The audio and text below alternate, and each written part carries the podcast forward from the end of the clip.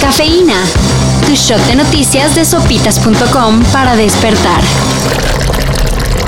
Sigue saliendo información para una nueva temporada de Luis Miguel la serie. Miguel Alemán Magnani, uno de los cuates del sol, cuenta ya con orden de aprehensión por fraude fiscal. Sin embargo, parece que la detención del nieto del expresidente de México está lejos de suceder.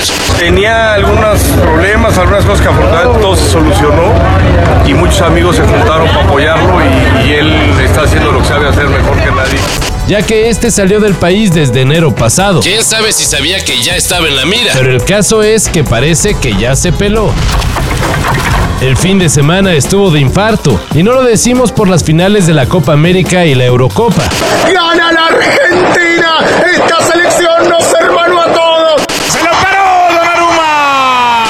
Italia es el campeón de la Eurocopa y ojalá que haya partido con Argentina. Sino por las posibles corruptelas de alto nivel que se están destapando. Primero se reveló un video en el que se ve al hermano de AMLO, no Pío, el otro, Martín Jesús, recibiendo dinerito de manera un tanto sospechosa de un exoperador de Manuel Velasco. Y es que, y es que no, cometa más de todo.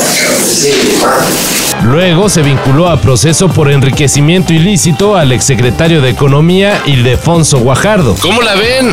Ah. Y quien entregó el dinero al hermano de AMLO dice que fue de cuates. Y de sus ahorros. Para que no anden pensando mal. Equipazo de básquetbol el que lleva a Estados Unidos para los Olímpicos. Decían. Y pues que pierden 90-87 contra Nigeria en partido de preparación. Esto no significa que los comandados por Kevin Durant pintan para no conseguir la medalla. Pero sí que no la van a tener tan fácil. Así que el torneo olímpico se va a poner emocionante. Por cierto, Estados Unidos inicia su participación en Tokio el domingo 25 de julio a las 7 de la mañana contra Francia. Vayan preparando esos deliciosos tamales.